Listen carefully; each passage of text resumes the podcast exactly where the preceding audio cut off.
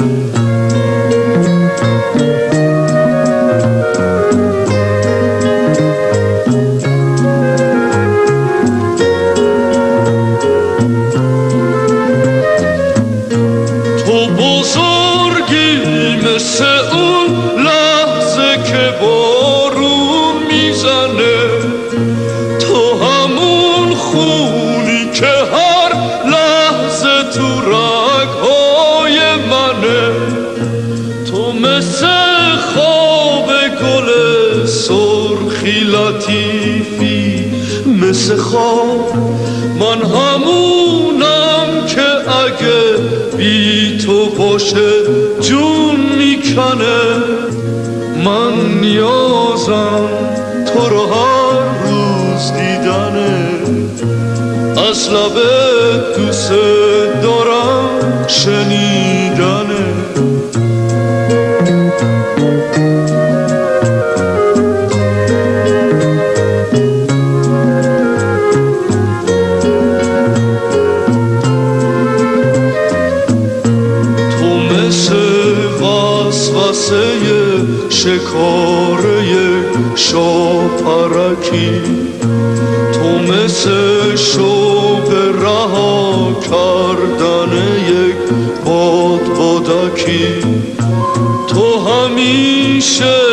مثل یک قصه پر از حادثه ای تو مثل شادی خواب کردن یک عروسکی من نیازم تو رو هر روز دیدنه از لب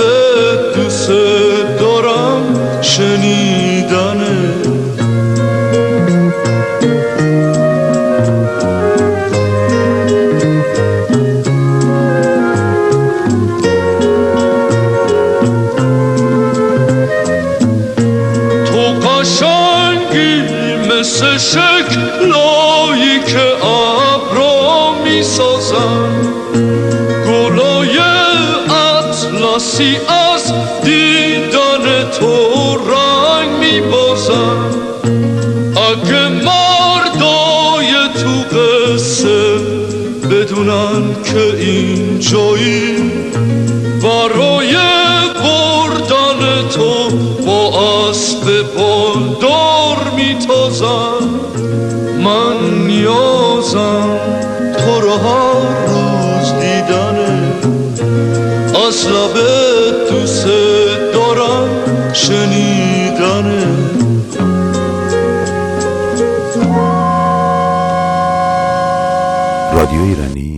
رادیوی شما. رادیو ایرانی رادیوی شما. روی موج 94 اف ام برابر با 92 ممیز هفت کابل.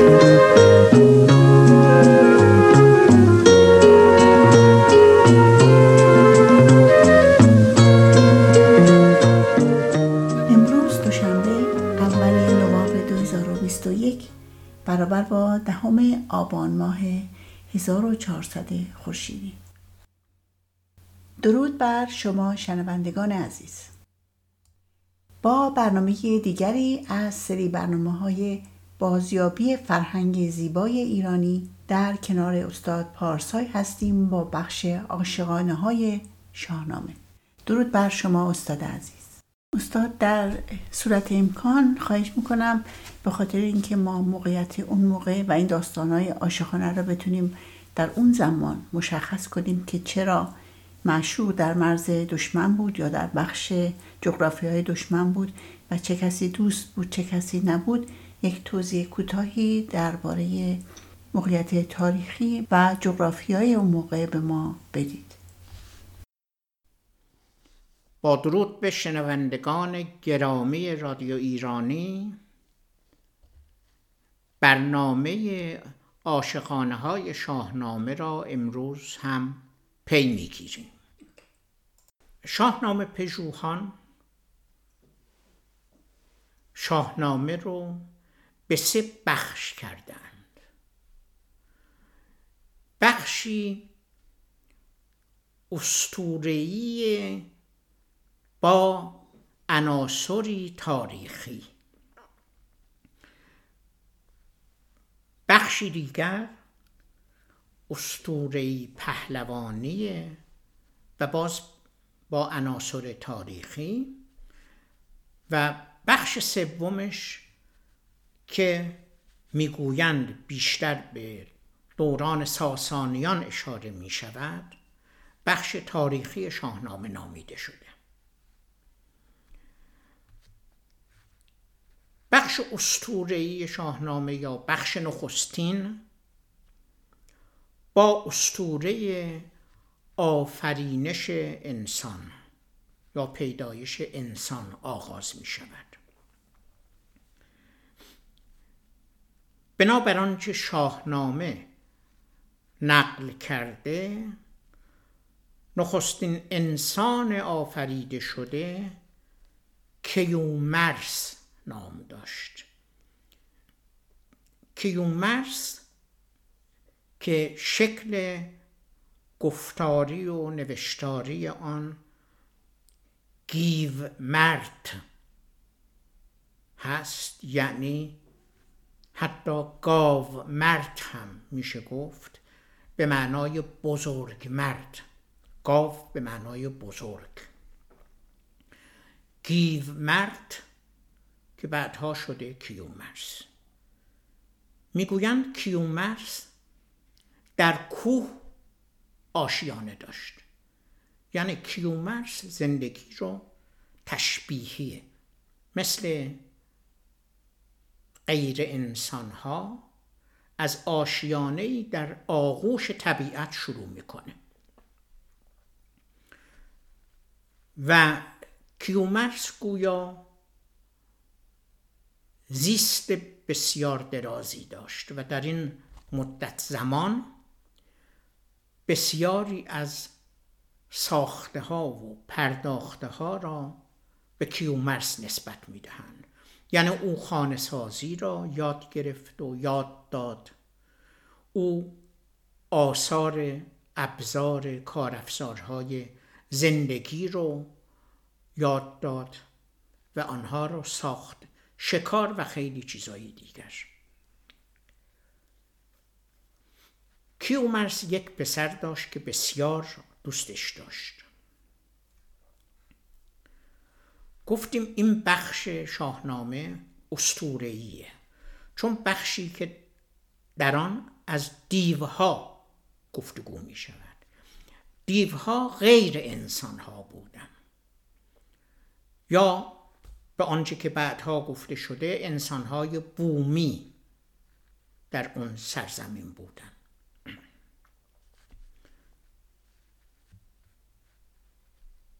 و اونچه که باور باستانی ایرانیان درباره جهان و درباره آفرینش و دین هستش باور دوگانگی آهور مزدا و اهریمن است.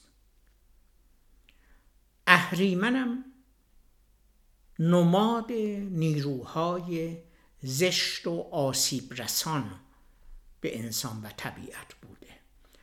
در نتیجه در زمان کیومرس هم دیوان در باور مردم وجود داشتند و هم اهریمن و اهریمنان. زمانی که هوشنگ به دست دیوان کشته می شود کیومرس بسیار اندوهگی می شود و نبرد بین دیوها و انسانها اهریمنان و خواهان آهور مزدا در می‌گیرد. و این نبردیه که پیش از آن وجود نداشت ولی از این به بعد همه تاریخ ایران رو در همه دوره های تاریخی یعنی از اون زمان آغازین که ریشه در استوره داره این نبرد وجود داره تا زمان ما که حالا دیگه توپ و تانک و اینا هستش. ولی نبرد همیشه گفته میشه که بین نیکندیشان یعنی آهورایی ها و بدندیشان یعنی اهریمنی ها هستش. این دوتا با هم در حال جنگ هستن. یکی از پادشاهانی که در این سیر تاریخی در شاهنامه و در تاریخ باستانی ایران برمیخوریم جمشید هست. جمشید یا جم پادشاه خردمندی بوده که به کشورش بیشترین خدمات کرده. که آبادانی و رفاه مردم و حتی جشنها و موسیقی و کارهای زیباسازی رو هم به جمشید نسبت می‌دهند. جمشید یک وجود خارق العاده ای بوده و بسیار به مردم خدمت کرد. ولی همین خارق العاده بودنش به او فره داده بود که فره ایزدی نام داشت. جمشید یا جم پادشاه فوقلادهی بود. بسیار به مردم یاری رساند. بسیاری از آموزه ها را به جمشید نسبت می دهند او به مردم کار آموخت فناوری آموخت دانش آموخت و همه اینا و به همین دلیل می‌گفتند جمشید فره ایزدی دارد.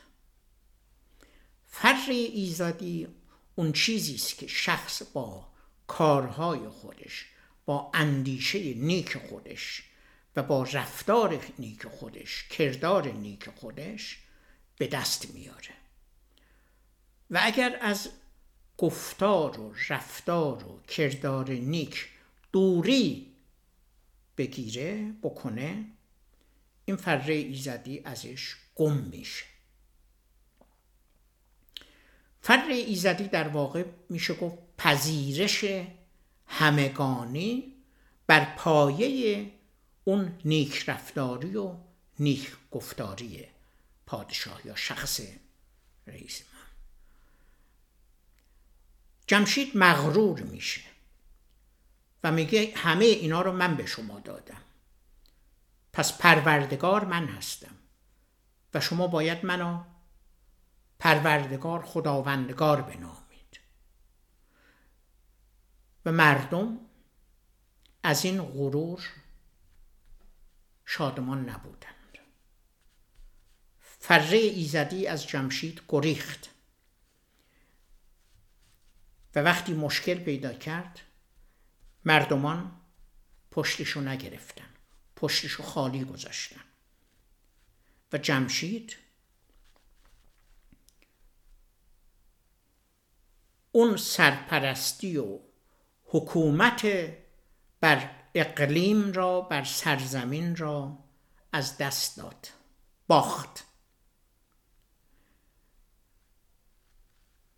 بر اساس این قانون دوالیته یعنی دوگانگی یه اهریمن است و یه آهورا. زمانی که آهورا ضعیف میشه اهریمن غلبه می‌کنه. و اهریمن سررشته کارها رو به دست می‌گیره. و در افسانه و استوره شاهنامه هم ما می‌بینیم که بعد از جمشید یک دوره هزار ساله تاریک تحت سرپرستی بدترین انسان روی زمین که زحاک نامیده شد یا آژدیهاک که زحاک ماردوش بهش می‌گفتن بر ایران غلبه می‌کنه. و زحاک نخست از سوی مردم پذیرفته میشه.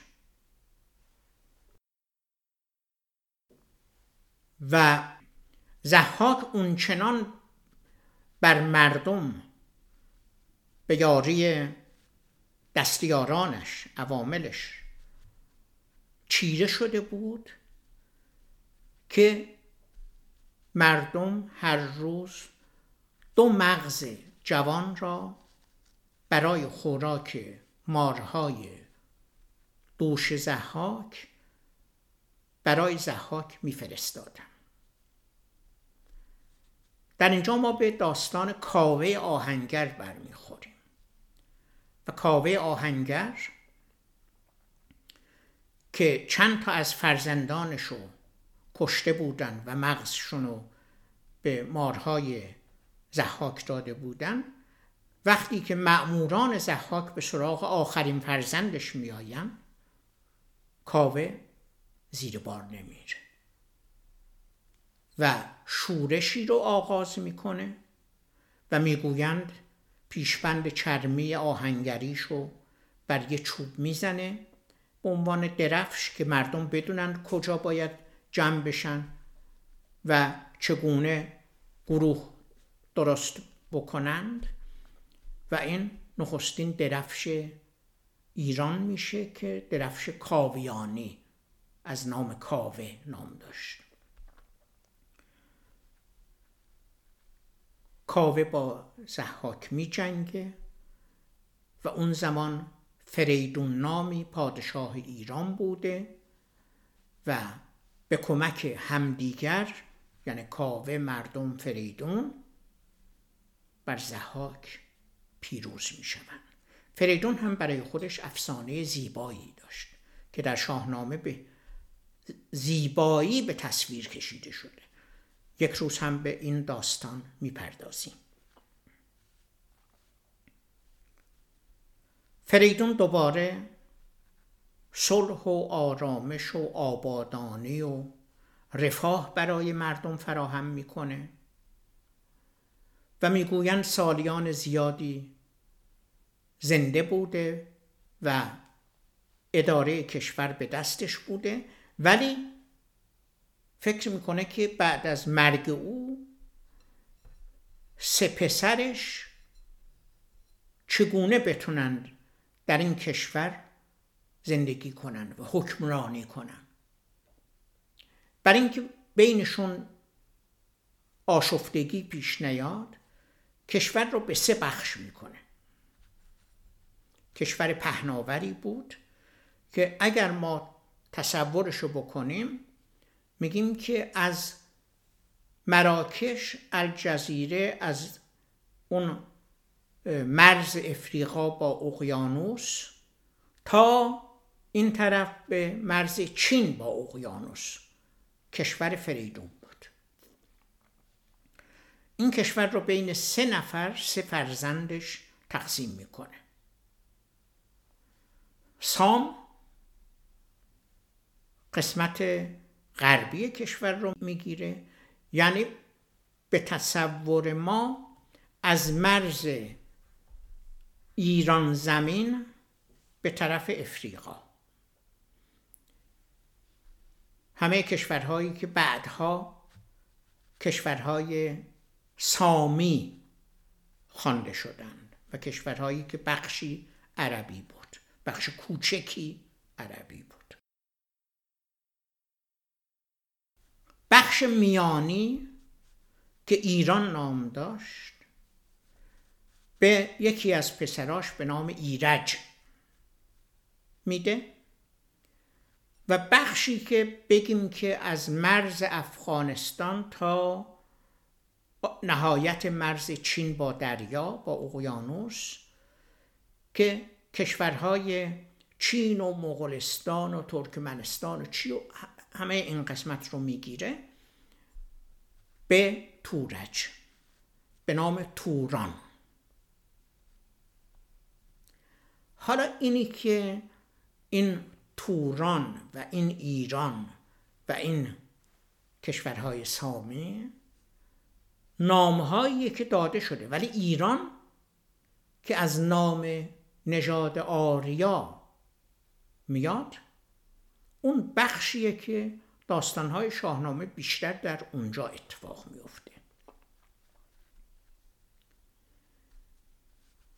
در زمان شاهنامه در زمان فردوسی اون بخشی که توران زمین گفته می‌شد که در بخشی از آن افراسیاب پادشاه بود و بعد اسفندیار که با رستم می جنگه پادشاهی می‌کرد در قسمت شماری و این نام ها اینا تورانی بودند.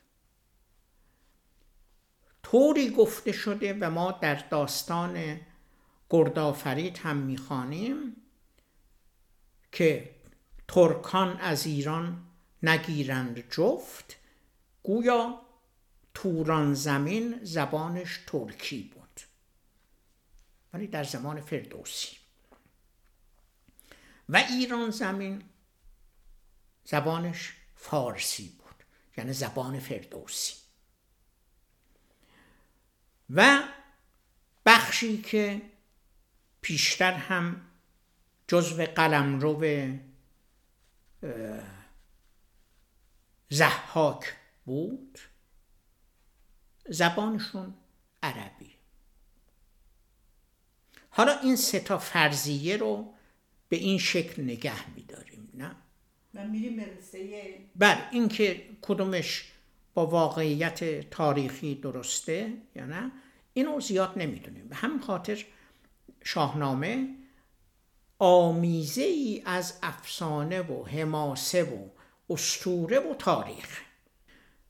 به بخشهایی از این فرضیه ها برمیگردیم و از نگر شاهنامه اینا رو به صورت برنامه در میآوریم برای شنوندگان گرامیمون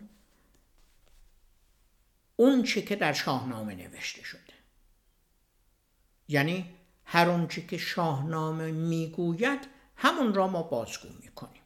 نه از تاریخ دیگه نه از دانش دیگه و نه از خودمون. چیزی رو نمیافزاییم. ما می‌رسیم به زمان کاووس. پادشاه ایران بود و اونچه که شاهنامه می نویسد در شاهنامه نوشته شده و می‌دانیم که شاهنامه در زمان ساسانیان نوشته شده و نام پیشین آن خطای نامک بود. و خطای نامک یعنی خدای نامک. و خدا ما به سرپرست میگیم به شاه میگیم. خطا یا خدا چیزی جدا از الله هستش و اون چیزیه که شاید با آهور مزدا همسانی داشته باشه و در بخشی از اون جداست. ولی به هر گونه خدا بیشتر به سرپرستی و سرکردگی می‌خوره و با هنوزم ازش واژه کت خدا رو داریم. در شاهنامه می‌گوید که کاووس شاه ایران بود و در همسایگی با افراسیاب. و ما به نامهایی برمیخوریم که این نامها هنوزم هستند از جمله این نامها سمنگان هست. ما به شهر سمنگان یه نام, نام سمنگان برمیخوریم که گویا در مرز ایران و توران بوده. یعنی که هنوزم در افغانستان است. افغانستان صد سال بیشتر سابقه تاریخی نداره. و این خودش یه داستان دیگر افغانستان بخشی از ایران بوده. بخشی از بلخ بزرگ بخشی از سیستان که سجستان می‌گفتن و بخشی از بلوچستان. این شهر مرزی بین سیستان و سمنگان بنا به گفته شاهنامه وجود داشته. کاووس در سیستان بود. پادشاهان از زمانهای قدیم یکی رو داشتن که گاه این یک نفر از توانش های بیشتری برخوردار بوده تا شاه. پهلوان بود. می‌شد پهلوان شاه. مثل رئیس بزرگ ارتشتاران که الان هستش هنوز. و ما می‌بینیم که در همه کشورها یه نفرم هستش که از نظر رزمی خیلی داناست خیلی یاد گرفته خیلی دانا هستش خیلی چابکه و این ارتش کشور رو اداره می‌کنه. بر اون زمان هم قهرمانان از پادشاه پاسداری می‌کردن. و به همین خاطر کیکاووس وقتی که بهش میگن که دیوان در مازندران شورش کردند که کاووس میگه که رستم رو بفرستید به جنگ دیوان. رستم قرار بود بره به جنگ دیوان. رستم فرزند زال و زال فرزند سامه. سام هم پهلوانی بود در دربار منوچهر. زال وقتی که به دنیا میاد هنوز در اون بخش استورهی افسانهی شاهنامه سپید موی بود و رنگ پوست سرخ داشت. این اون چیزیه که هنوزم ما داریم. من در تبریز با یه مردی آشنا شدم که بسیار برازنده هیکل بزرگی داشت. بعد بهش می‌گفتن سالار آقا. این داماد ستار خان بود یا باقر خان یکی از این قهرمانان مشروطه. این سالار آقا منگولید بود. یعنی موی سپید رنگ پوست سرخ و چشایی که ضعیف بود. بینایی ضعیفی داشت. گویا در گذر از دوره های تاریخی نوزادهای اینجوری کمابیش بودند ولی خیلی کم. همسر سام فرزندی به دنیا میاره که آرزوی سام بود که یه فرزندی داشته باشه و فرزند سپید موی و سرخ چهره بود و سام وحشت می‌کنه و میترسه که مردم ریشخنده بزنن میگه این چیه این بچه دیوه یا بچه منه اگه بچه منه چرا مثل من نیست دستور میده که اینو ببریم بذاریم پای کوه که جانورا بیان بخورن اگر نه وقتی که پهلوانان و نمایندگان کشورهای دیگه بیان و اینو ببینن به من چی میگن؟ میخندن به من. بچه رو ور میدارم می‌برم پای کوه می‌ذارم.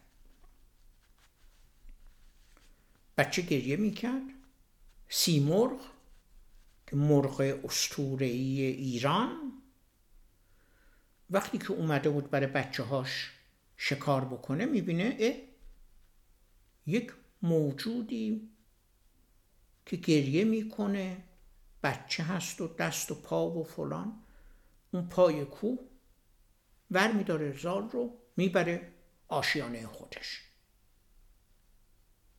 و این اون بخش اسطوره‌ای شاهنامه هست که خیلی زیبا نوشته شده در شاهنامه. زال اونجا بزرگ میشه.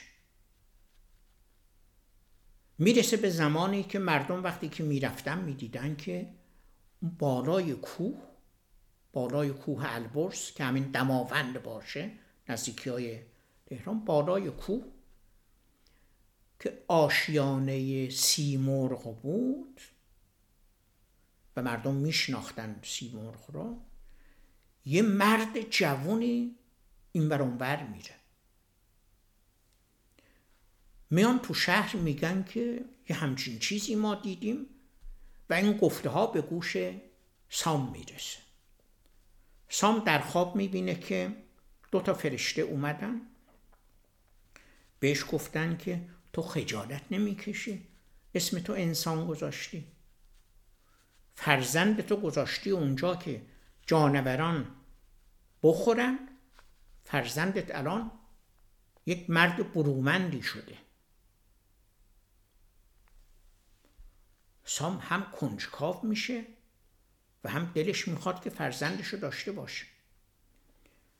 با گروهی از سواران خودش میره به طرف کوه البرز.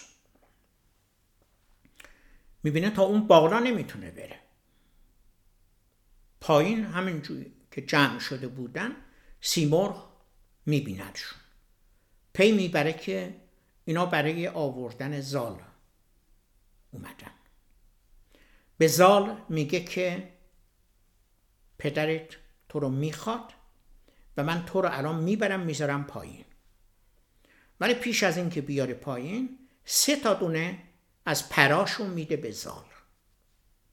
میگه این پرا رو داشته باش. اینم در افسانه های ایرانی هست زیاد. شاید بعد از فردوسی اینا ساخته شده. زال سه پر از پرای سیمرغ رو بر میداره با خودش. سیمرغ میاره پایین میسپاره دست پدر پدر میاره تو شهر می‌بره تو دربار و میگه که به این بچه زبان یاد بدید و آداب و رسوم انسانها رو یاد بدید.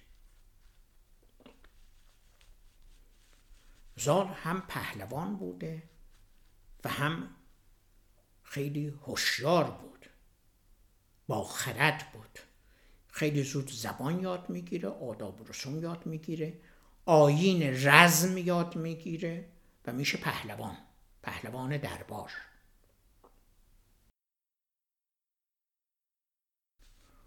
روزی که میگشته با دربار پادشاه همسایه ایران یا شاه همسایه ایران که همین نکته نشون میده که این که میگن شاهنشاه که فردوسی از تاریخ ایران اینو در کتابش آورده مربوط میشه به دوره ای که بیشتر هخامنشیا بوده چون ما دوره شاهنشاهی رو که هر بخشی از کشور برای خود شاه خودش رو داشت و کوروش و داریوش شاه شاهان بودن. بعدها این گونه نشد. بعد از هخامنشیان که 400 سال سلطنت کردن بعدش وقتی که به دوره اشکانیان می‌رسه دیگه کشور به اون بزرگی هم نبود ولی یک پادشاه بود و در بقیه کشور همه حکمران بودن. یعنی دست نشانده پادشاه بودن. شاه منطقه یا بخشی از کشور نبودن. در دوران ساسانیان هم به همین گونه بود که شاهنشاهی نبود. تازه موبدان هم شریک شاه شدن. برمیگردیم به گفتار زیبای عاشقانه های شاهنامه. نخستین داستان عاشقانه ای که چندی پیش پخش شد داستان عاشقانه زال و رودابه بود. گفتیم که زال بزرگ میشه در دربار ایران. تربیت میشه و یک مرد فرهیخته و پهلوان. در دربار پادشاهی ایران. پدرش هم در همون دربار سپهبد ارتش بوده.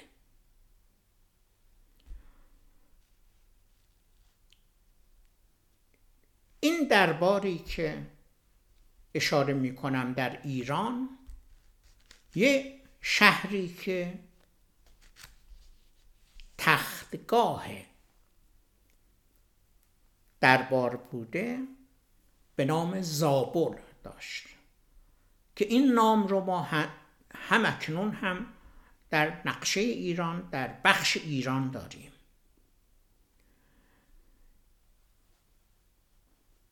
یک شهر دیگری به نام کابل در بخش توران بوده هم مرز با ایران که اونم برای خودش یه پادشاهی داشته به نام مهراب که مطیع پادشاه ایران بود یعنی شاهنشاه ایران بود. ولی اونم شاه کابل بود. زال پهلوان دربار کابل. روزی که به شکار رفته بود از مرز میگذره. مرز خطکشی وجود نداشت. از مرز میگذره به کابل می‌رسه. و با یارانش می‌فهمند که اینا در کابل هستن. خبر به گوش مهراب پادشاه کابل می‌رسه. مهراب با گروهی از لشکریانش به استقبال زال میاد. چون زال پهلوان نامدار ایران بود و شناخته شده بود. مهراب میاد پیشواز می‌کنه که قدمتون روی چشم من شما تشبیاریم بریم دربار. با هم یه می بخوریم. زال که با همراهانش میان درباره مهراب یکی به گوشش میرسونه که این مهراب شاه کابل پشت پرده یه دختری داره یه لنگه ماه به نام رودابه. دختر بسیار بخردیه بسیار تواناست و خیلی فهمیده است و بسیار زیبارو هست و از این حرفا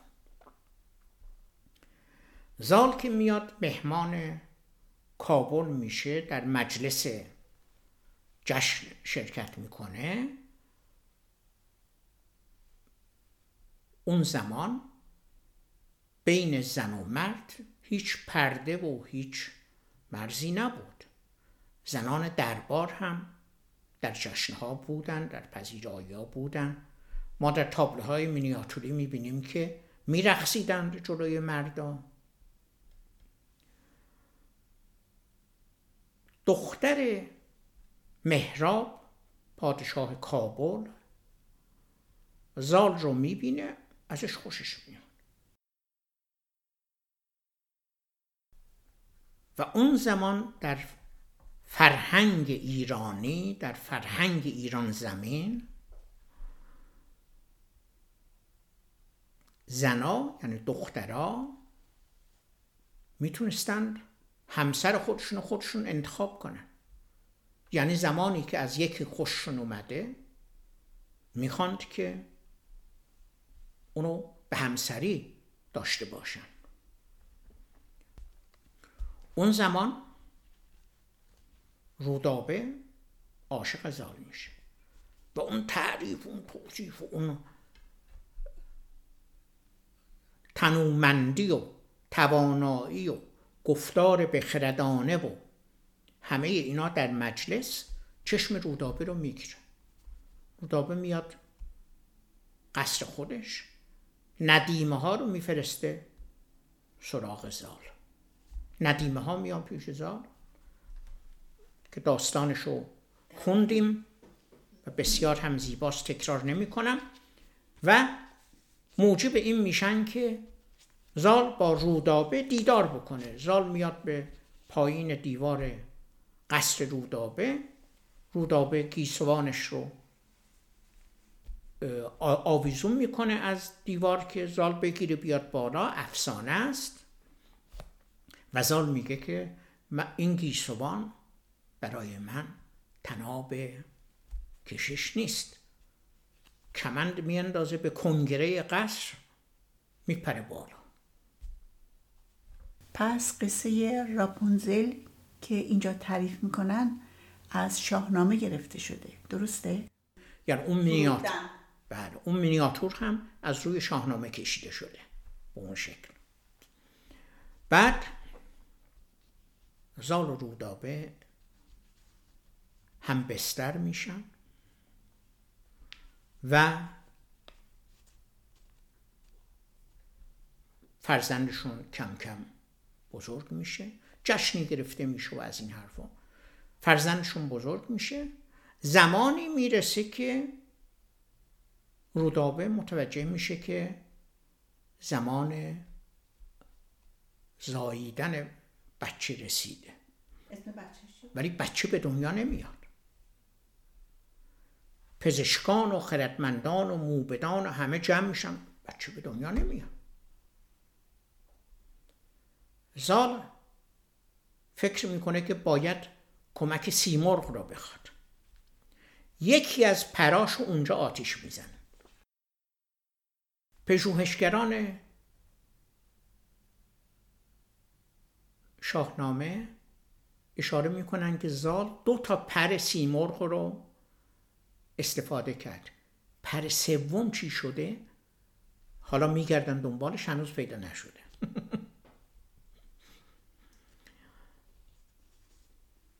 پر سیمرغ رو میده به ماما و سیمرغ میگه که بهشون بگین که باید از پهلو بچه رو به دنیا بیارن.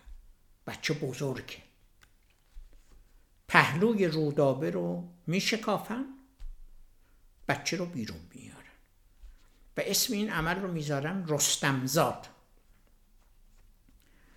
بعدها در ادبیات رومی یا ایتالیایی که رومی بیشتر این داستان رو برای سزار هم درست می‌کنن. اصلا شاید بیان که از شاهنامه خبر داشته باشن.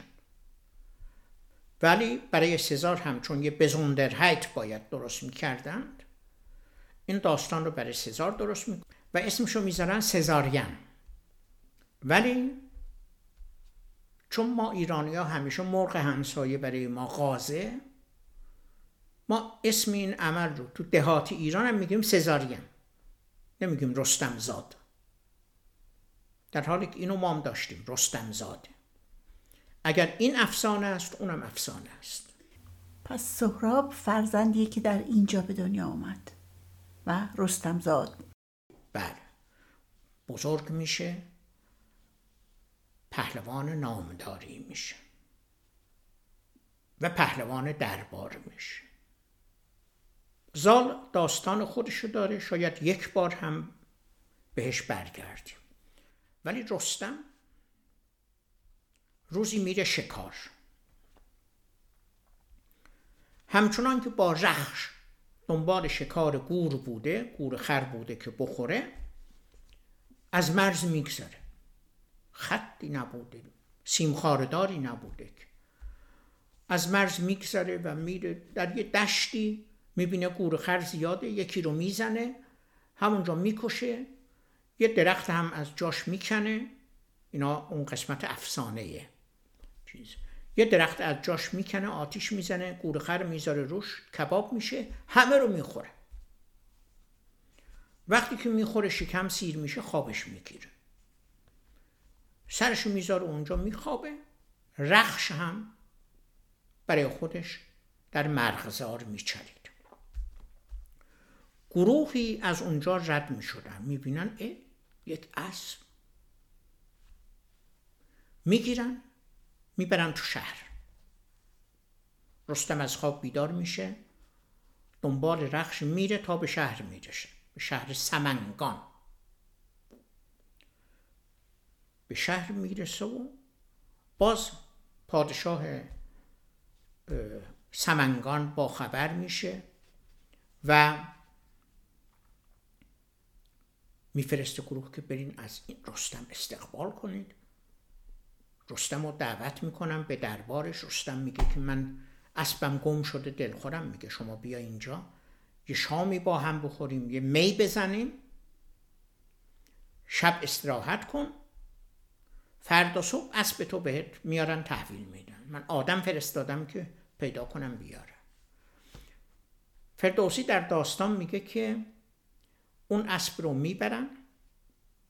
با اسبای خودشون جفتگیری می‌کنن که از اون بچه داشته چرا؟ برای اینکه لازم دارن. چون بعدها برای سهراب هم یه اسبی مثل رخش باید باشه. رستم میره اونجا مثل داستان زال. میشینم می می‌زنن می‌خورند و می نوشند و نوازندگان می نوازند و تهمینه رستم رو می‌بینه. یک دل نه صد دل عاشق رستم میشه. حالا این بار داستان گونه دیگری پیدا می‌کنه. پادشاه سمنگان رستم رو میفرسته برای استراحت توی قصری. بعد رستم میره توی اتاق بخوابه. ولی خوابش نمی‌بره چون رخش گم شده. هنوز پیداش نشده. نیمه های شب که هنوز خوابش نبرده بود می‌بینه در باز شد یکی اومد تو. نگاه می‌کنه می‌بینه که یک بانوی شمع به دست زیبا با هیکلی برازنده. پیش خودش میگه که حالا بذار بیدار نشیم ببینیم این چی می‌خواد. اون بانو نزدیک میشه به رستم. رستم بیدار میشه میگه که شما در این وقت شب چه قصدی دارین؟ میگه من می‌خوام با شما بخوابم. تا فرزندی پهلوان مثل شما داشته باشم این آرزویی که هم ایشون و هم خیلی از بانوان داشتند می‌گویند آرزویی که در ایران سابقه پیشین داره. خیلی خیلی پیش. یعنی همیشه بانوان می‌خواستن که فرزند برازنده ای داشته باشن. و به همین دلیل می‌رفتن سراغ مردان و مردان را خودشون برمیگزیدن. رستم؟ این زمان معلوم میشه که یه راه و رسمی هم جا افتاده بود. میفرسته که بریم موبدان رو خبر کنین بیان میرم موبدان میان و میگه که من با به تحمینه میگه چی هستی؟ میگه من دختر شاه سمنگانم. و یک دل نصد دل عاشق تو شدم. من از غم بدون نیمم من تحمینه و از غم بدون نیمم و اون شب نطفه فرزند رستم در بطن تحمینه بسته میشه رستم فردا بیدار میشه. رستم می‌فهمه که اینجا سرزمین تورانه. میگه من باید به زابل برگردم. چون پادشاه منو فرستاده که برم با دیوان مازندران بجنگم. پیش از اون که بره یه بازوبند داشت. یه مهره سرخ. بازوبندش رو باز می‌کنه میده به تحمینه میگه چون اون وقتی که میره نمی‌تونه بگه که من چهار هفته دیگه برمیگردم. میگه اگر فرزند ما دختر شد این بازوبند رو به گیسوانش ببند. اگر پسر شد به بازویش ببند. یه نکته جالب اینه که زمانی که میگن بعدها که در عربستان زنا رو زنده به گور می‌کردن دختران را زنده به گور می‌کردن در ایران می‌بینیم که زنان چه جایگاهی داشتن و رستم نمیگه که اگر پسر شد این کارو اول دختر رو میگه. یعنی دختر شد اینو به گیسوانش ببند. اگر پسر شد به بازویش ببند. از تحمین خدافسی می‌کنه و میره. همون رفتنه که میره. تحمینه بچه رو بزرگ می‌کنه. کم کم همه چی یاد می‌گیره بچه بزرگ میشه. بزرگ میشه بزرگ میشه پهلوان میشه. یه روزی میاد به تحمینه میگه که پدر من کیه؟ من تا کنون نفهمیدم پدرم کیه. تحمینه پدر تو رستم پهلوان ایران هست. ولی ما نباید اینو علنی کنیم باید پنهان نگه داریم. چون افراسیاب که شاه شاهان توران هستش اگر بفهمه با تدبیر و حیله تو رو می‌کشه چون با دشمنی با رستم داره و من دیگه تو رو ندارم. اگر رستم بفهمه می‌خواد که تو رو داشته باشه بازم من تو رو از دست میدم. چون تحمینه تو تورانه. اونا تو ایران هستن. بعد میگه که این مهره رو هم پدرت داده. این پنهان نگه داشتن سر این داستانیه می‌رسه تا زمانی که رستم وقتی با خنجر پهلوی سهراب رو میدرد میگه که اگر پدرم بفهمه که تو منو کشتی هر جای دنیا باشی تو رو می‌کشه. میگه پدر تو کیه؟ میگه پدر من رستمه.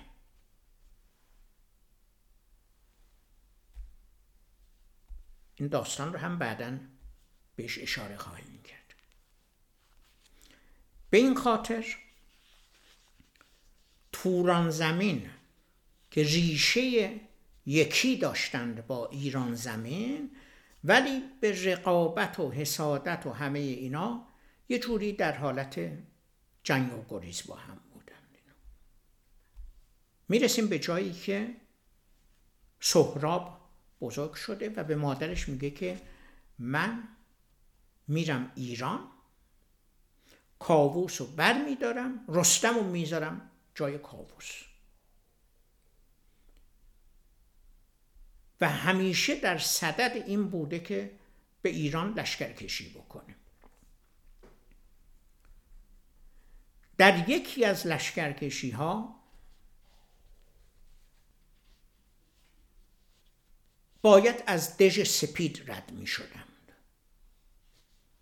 گجدهم و هژیر که نگهبان اون دژبان های اون دژ بودن با سهراب می جنگن ولی نمی‌تونن برنده بشن. اون پسر پهلوان رستمه. به همین خاطر هژیر اسیر میشه. سهراب می‌خواد بکشه ولی بعد نمی‌خواد بکشه. اینو می‌بره تو لشکرهای خودش. دختر گجده هم همسر هژیر وقتی اینو میشنوه ننگش میاد. میگه من خودم با سهراب میجنگم. به انتقام همسرش. و میاد لباس رزم میپوشه که با اون بجنگه. چون اگر لباس رزم نمیپوشید سهراب با این نمیجنگید استاد گرامی زمان برنامه این بار ما در اینجا به پایان می‌رسه. اگر موافق باشید این داستان شیرین رو ماهاینده دنبال کنیم. با سپاس از شما شنوندگان گرامی که تا اینجای برنامه با ما بودید و به درود با شما و با آرزوی پخش برنامه های بعدی. شنوندگان عزیز تا ماه آینده براتون ماه خوشی آرزو می‌کنم. بدرود. مراقب خودتون باشید. رادیو ایرانی. رادیوی شما.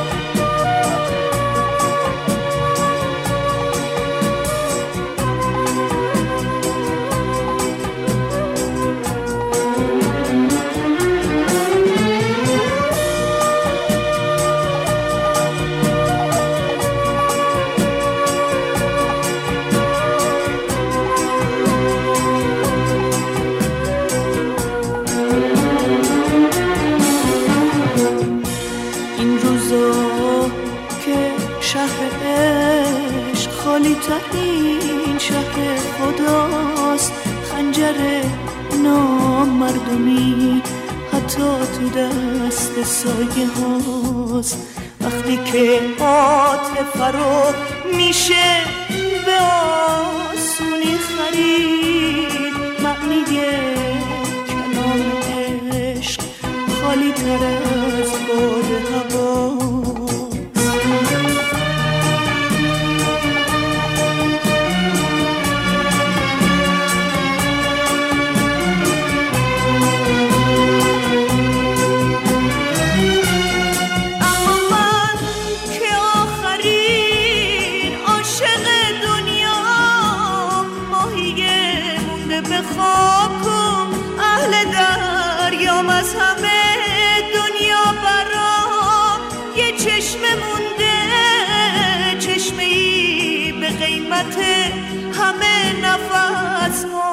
پس همینه که همه عمرم و مدیون تو هم تویی که عزیزتر از عمر دوباری برام.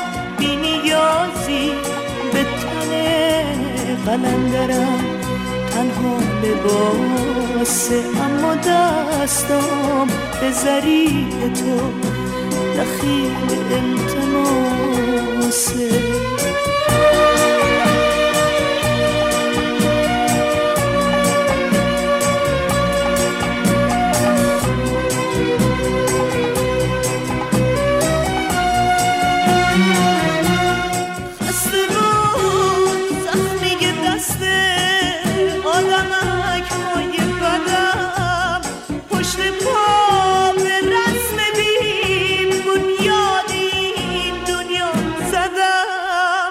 من برای گم شدن از خدا غم.